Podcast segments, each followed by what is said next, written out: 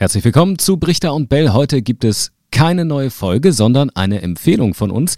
Habt ihr euch jemals gefragt, wie die bekanntesten Marken, Unternehmen und Produkte zu dem wurden, was sie heute sind? Eine Zeit, in der Netflix, McDonald's und Coca-Cola nicht die größten Marken der Branche waren, kann man sich kaum vorstellen. Wondery präsentiert Kampf der Unternehmen, den amerikanischen Hit-Podcast, der euch Insider-Stories über die denkwürdigsten Unternehmensduelle bringt, jetzt verfügbar in Deutsch.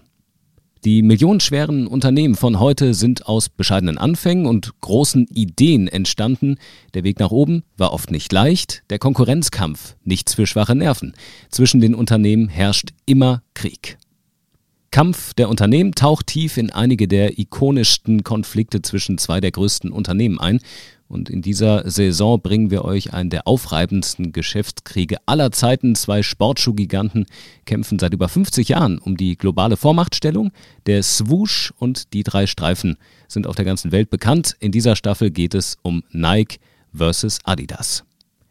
Ihr hört jetzt eine Vorpremiere von Kampf der Unternehmen und während ihr zuhört, könnt ihr den Podcast auf Apple Podcasts, Spotify, AudioNow oder eurer Lieblings-Audio-App abonnieren.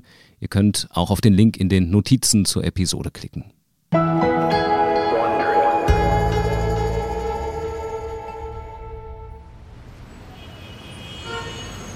Februar 2015. An der Kreuzung Broadway, Fifth Avenue in Midtown Manhattan steht eine Bühne. Das Pulsieren ihrer rot-blauen Neonlichter erinnert unwillkürlich an eine riesengroße Slushy-Maschine. Der Gedanke scheint schlüssig. Haben wir es doch mit der Sorte klirrender New Yorker Kälte zu tun, die vernünftige Leute in ihren Wohnungen hält, geschützt vor den fiesen Winden des East River. Doch die New York Fashion Week hat nichts mit Vernunft zu tun. Heute ist der zweite Tag der wichtigsten Woche für alle, die irgendwas mit Couture zu tun haben. Und jetzt wird im Irrsinn noch eins draufgesetzt. Gerüchten zufolge wird heute der größte Hip-Hop-Künstler der Welt diese farbenfrohe Rampe im Schatten des Flatiron Building erklimmen. Nur Stehplätze.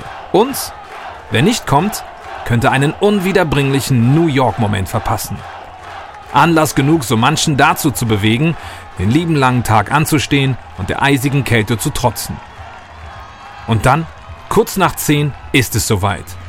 Wie aus dem Nichts taucht er auf. Schwarze Hoodie, schwarze Hosen und ziemlich weiße, fingerlose Handschuhe.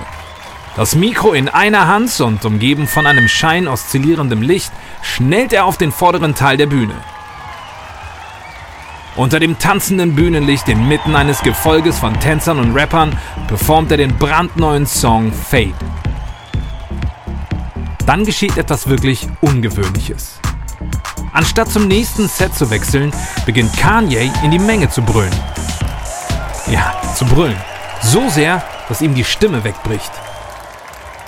Über diese andere Marke reden wir nicht mehr, okay? Und wir tragen diese Marke nicht mehr! Die Menschen sehen einander verwirrt an. Ob die Zuschauer wissen, worauf Kanye hinaus will? Die eingefleischten Sneaker-Fans, die sogenannten Sneakerheads, tun es. Bis vor kurzem hatte Kanye einen Vertrag mit Nike, dem Sportartikelhersteller aus Oregon, der den ikonischen Sneaker Air Yeezy und seinen Nachfolger den Air Yeezy 2 produzierte. Für eine gewisse Zeit fanden beide Parteien Gefallen an der Kooperation. Der umsatzstärkste Sneakerhersteller Amerikas und der angesagteste Rapper im Universum. Das ergab Sinn. Die Sache war besser als eine himmlische Verbindung. Sie hatte Nike bereits zig Millionen Dollar im Verkauf eingebracht und die Art Aufwind verschafft, die sich einstellt, wenn jemand wie Kanye West deine Marke in seinen Musikvideos und auf den Bühnen der Welt promotet. Bühnen wie dieser hier. Doch nun waren Kanye und Nike Geschichte. Monate zuvor hatte der Rapper sich abrupt aus der Kooperation zurückgezogen. Sowohl Wirtschaftsexperten als auch Fans waren überrascht. Stattdessen unterschrieb er einen 10 Millionen Dollar Vertrag mit Nikes Erzrivalen, dem deutschen Unternehmen Adidas.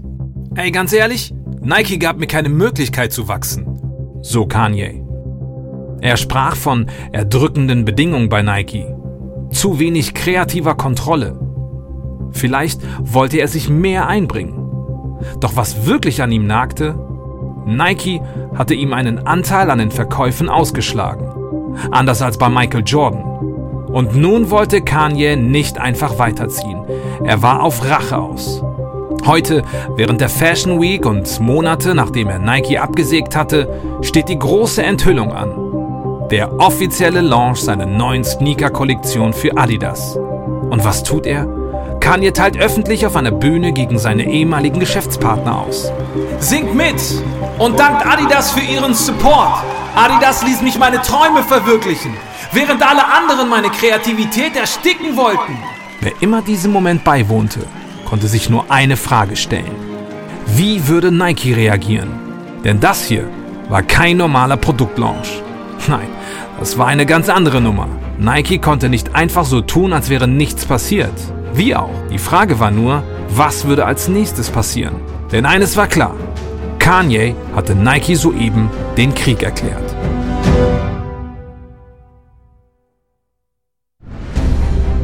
Ich bin Amius Haptu. Willkommen bei Kampf der Unternehmen. Einem Podcast von Wondery.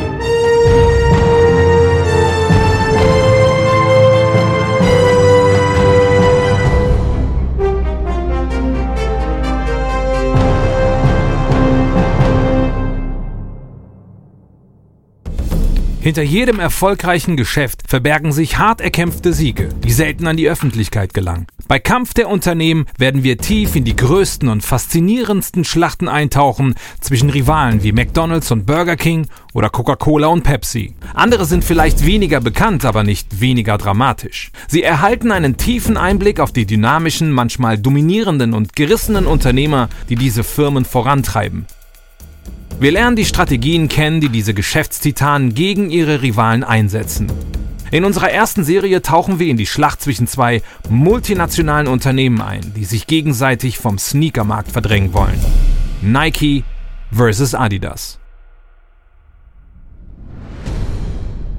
In den kommenden Episoden drehen wir die Uhr ein paar Dekaden zurück, an den Anfang von Nikes und Adidas Rivalität. Wir betrachten ihre Entwicklung bis heute, einer Ära geprägt von millionenschweren Klagen, Sponsoring-Zoff mit hohen Einsätzen und einen aufgeblähten Sneakermarkt, in dem etwa 60 Milliarden Dollar stecken, was mehr als so manches Bruttoinlandsprodukt ist. Willkommen zur ersten Episode Sneakerheads.